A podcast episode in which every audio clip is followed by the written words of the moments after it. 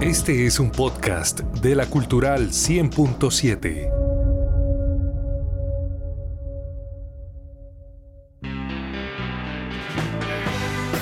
En Opina Santander es el momento de fútbol vinilo con Freddy Josué Niño.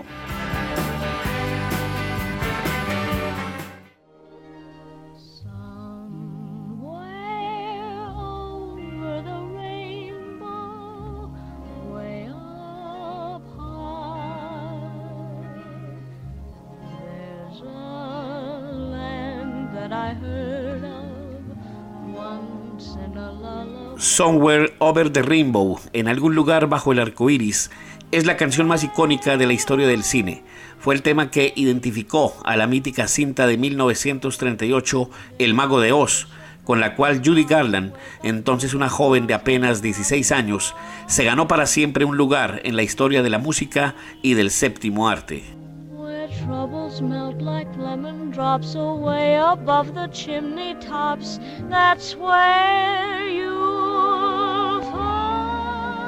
Esta pieza musical que mezcla melancolía y esperanza nos sirve de fondo para relatar tres historias que enlutaron el fútbol del mundo, hechos que pararon el rodar del balón y que sirvieron para reflexionar un poco acerca del papel o rol que venimos a protagonizar en esta dimensión. Hoy un homenaje a tres equipos que se hicieron campeones en algún lugar del cielo, bordeando el arco iris por allá en la eternidad. Los Bosby Babies del Manchester United, los Potrillos de la Alianza Lima y el Verdao de Chapecó. Bienvenidos a Fútbol Vinilo.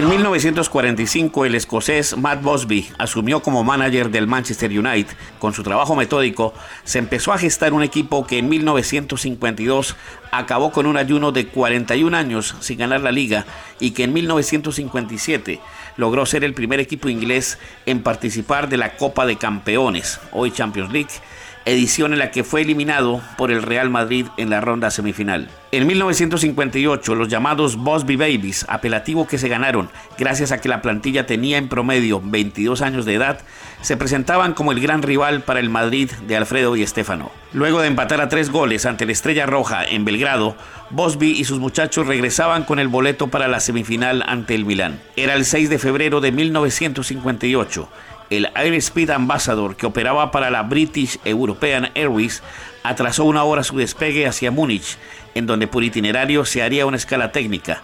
Esto porque al jugador John Berry se le había perdido su pasaporte.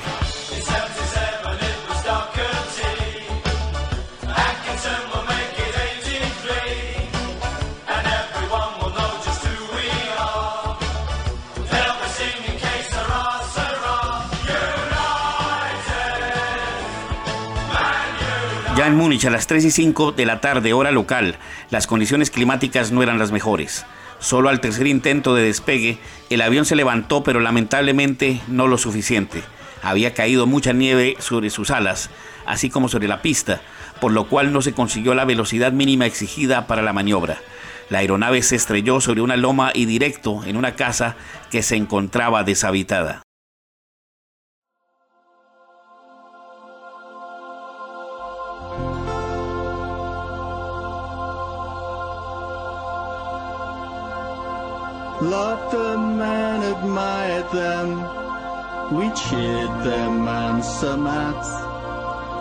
La llamada tragedia de los Bosby Babies dejó como saldo 23 fallecidos, entre directivos, periodistas, aficionados, tripulantes y los jugadores.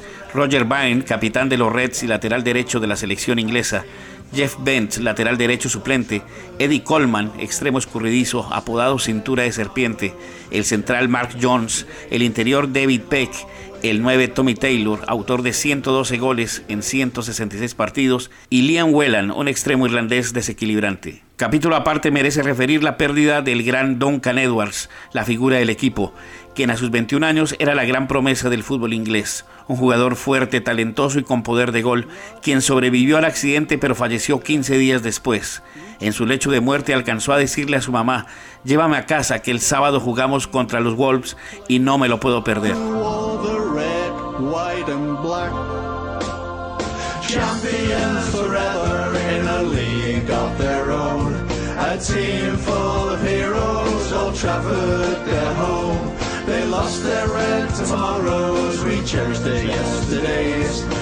Matt Bosby, el manager del equipo, se recuperó en el hospital, no sin que le practicaran dos veces la extremaución.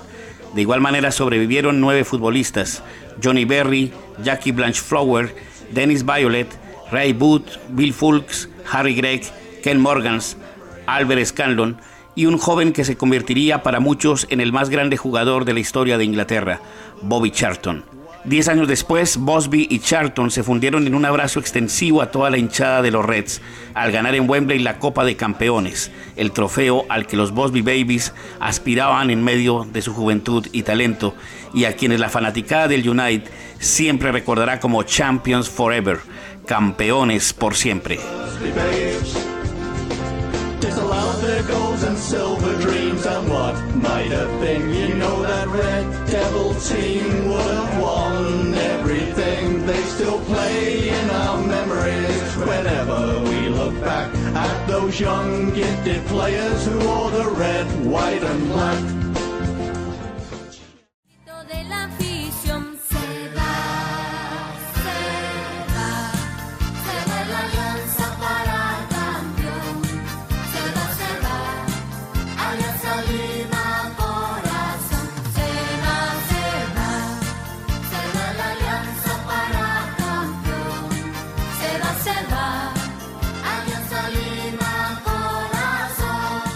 En 1987, el Alianza Lima, el equipo más popular del Perú, el equipo íntimo de la victoria, el del corazón rojiblanco que late bajo un pecho carbón, luchaba por sumar un título de liga que no celebraba desde 1978. Para terminar el torneo, antes que iniciaran las fiestas de Navidad, Alianza debió jugar el martes 8 de diciembre de visitante ante el Deportivo Pucallpa. Esto a pesar que solo dos días antes había jugado ante San Agustín en Lima. Para cumplir con el compromiso, las directivas aliancistas contrataron los servicios de un Fokker operado por la Marina de Guerra del Perú, en el cual la delegación arribó a Pucallpa sin mayor novedad. Todo era alegría en el grupo que dirigía una leyenda del fútbol peruano, Marcos Calderón. Una pelota de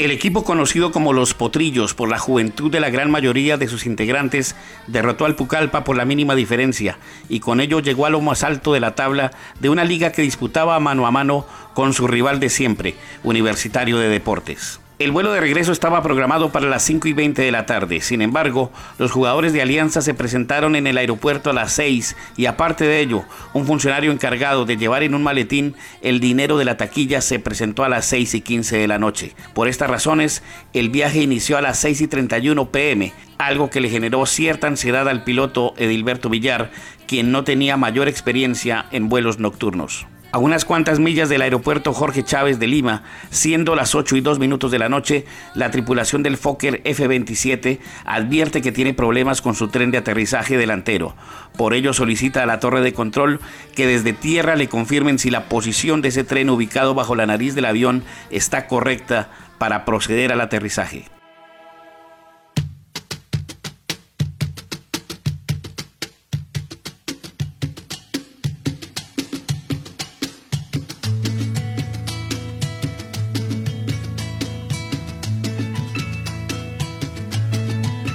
A pesar que el personal en tierra le confirmó a la aeronave que el tren de aterrizaje se encontraba en posición, la tripulación seguía viendo en su tablero la alerta que indicaba lo contrario.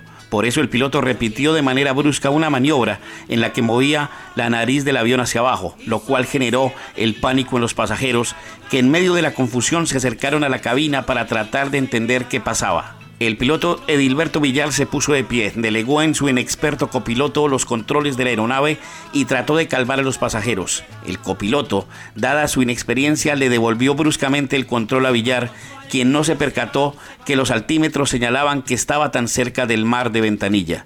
A las 8 y 14 minutos de la noche del martes 8 de diciembre de 1987, no se supo más del vuelo de Alianza Lima. La gente de Alianza Lima se va, se va, para jugar en la gloria por Navidad. Salieron de la victoria para triunfar. Y sobre el cielo de Lima llegaron hasta la cima. Y sobre el cielo de Lima se quedará. No volverá,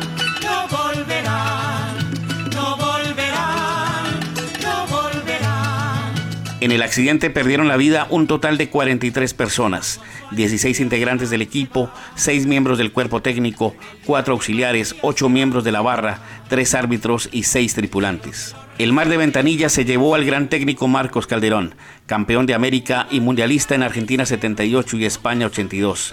Al veterano arquero y líder del equipo José González Ganosa, conocido como Caico, más los llamados Potrillos, César Rusoni, Tomás Pechito Farfán, Daniel Reyes, Johnny Watson, Braulio Tejada, José Sombra Mendoza, Gino Peña, quien fue convocado para reemplazar a César Espino, expulsado dos días atrás, Aldo Chamochumbi, Carlos Pacho Bustamante, autor del gol en Pucallpa, Milton Cabero, Luis Escobar, Ignacio Garretón, José Casanova, Alfredo Tomasini, William León. El único sobreviviente fue el piloto de Hilberto Villar, de quien se supo que la compañía Fokker le había practicado unos exámenes médicos que arrojaron que era una persona que fácilmente perdía el control en situaciones de presión. El pueblo negro de la victoria lloró a más no poder la pérdida de esta generación.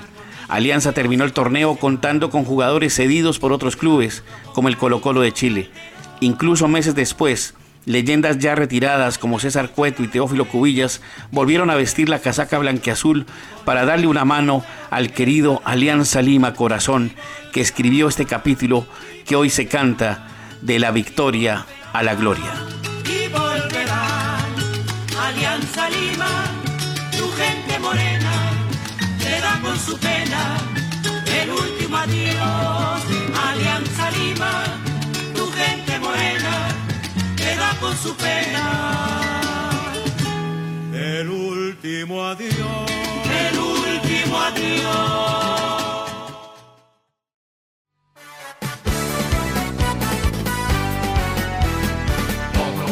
Verde que se expande entre os estados, tu é sempre um esplendor. El Chapecoense es un club de fútbol fundado en 1973, orgullo del municipio de Chapecó, una localidad de poco más de 200.000 habitantes que hace parte del pequeño estado de Santa Catarina, en el centro sur de Brasil. Luego de sufrir muchos problemas económicos, en 2005 un grupo de inversionistas se hizo al equipo y con ello vinieron sus mejores tiempos, ya que en solo seis años el equipo pasó de la cuarta división a jugar la Serie A del fútbol brasilero.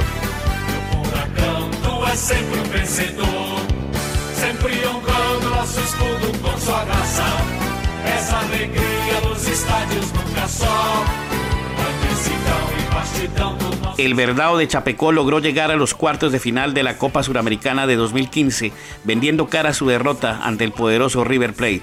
Esto le generó respeto en Brasil y empezó a llamar la atención de la Suramérica futbolera. En 2016 se fueron convirtiendo en la sensación de la Copa Suramericana. El equipo catarinense fue dejando en el camino a equipos de más historia como Independiente de Avellaneda, Junior de Barranquilla y en una dramática llave semifinal en la que su arquero Marcos Danilo fue gran figura, eliminó a San Lorenzo de Almagro, resultado con el cual se clasificó a la finalísima del torneo, en la cual lo esperaba el Nacional de Medellín, equipo que en el primer semestre de ese año se había coronado campeón de la Copa Libertadores. Se acercaba el día en que el querido Chapecó, contra todo pronóstico, jugaría la finalísima de la llamada otra mitad de la gloria del fútbol suramericano. Pero el destino tenía escrito un final diferente para la historia del entonces pequeño gigante del fútbol del continente.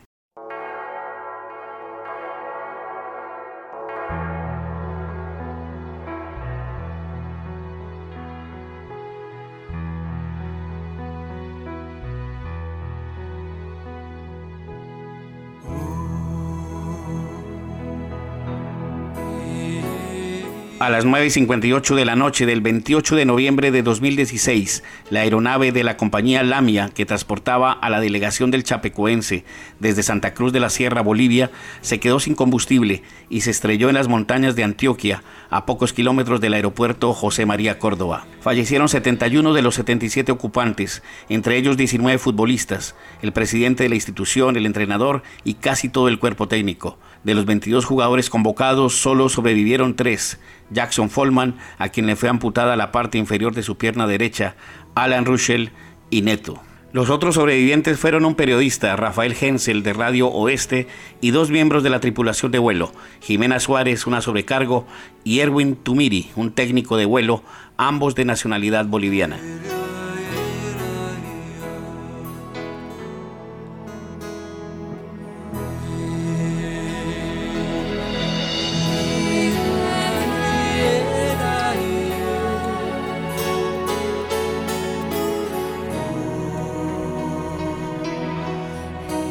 Los héroes de Chapecó que fallecieron en la tragedia fueron el arquero Danilo, los defensas Guillerme, Marcelo, Filippi, William, Denner, los volantes Sergio, Viteco, Clever Santana, Teaguiño, Josimar, Gildeison, los delanteros Bruno, Lucas, Ananías, Everton Goncalves, Arthur, Mateus Lucena, Ailton y el entrenador Cayo Jr. El 30 de noviembre de 2016, a la hora del juego, una multitud vestida de blanco llenó las instalaciones del Atanasio Girardot para rendir un sentido homenaje a los jugadores, directivos, periodistas y tripulantes, cuyos restos se esparcieron en un diámetro de 100 metros por las montañas de la Unión, Antioquia. Las palabras y lágrimas expresadas por el ministro de Relaciones Exteriores de Brasil, José Será, quedaron grabadas para siempre como uno de los símbolos de esta tragedia.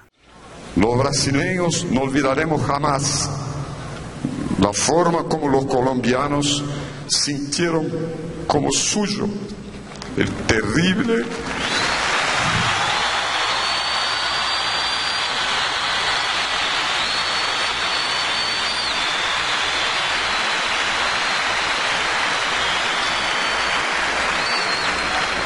el terrible desastre que interrumpió el sueño de este heroico equipo de Chapecoense.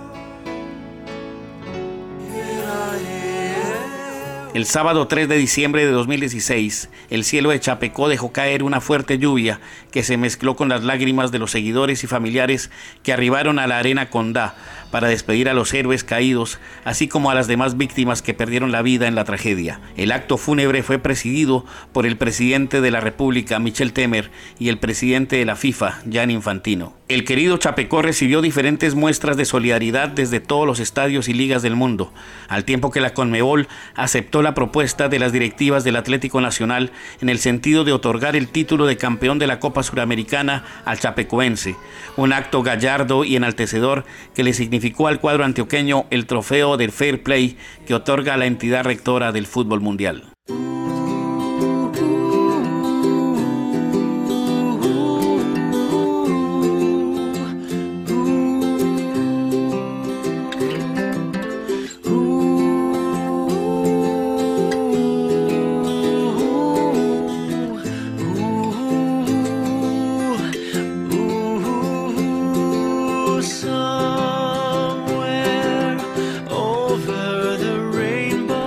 Comentado, el fútbol nos muestra diferentes facetas de la vida y de nuestro paso por esta dimensión. Quienes amamos este deporte nunca olvidaremos a los Bosby Babies, a los Potrillos de Alianza y a los héroes de Chapecó. A su manera, cumplieron una misión para hacernos reflexionar y entender que la vida vale la pena si se vive con pasión y siempre en procura de cumplir metas y sueños. Con la edición de Oscar López y con el deseo sincero por tener un mejor país para todos, los dejo con Matthew Morrison y su versión de Somewhere Over the Rainbow, esa canción llena de paz, sueños y esperanza que de seguro tranquiliza las almas de esos héroes del Unite, de la Alianza y del Chapecoense.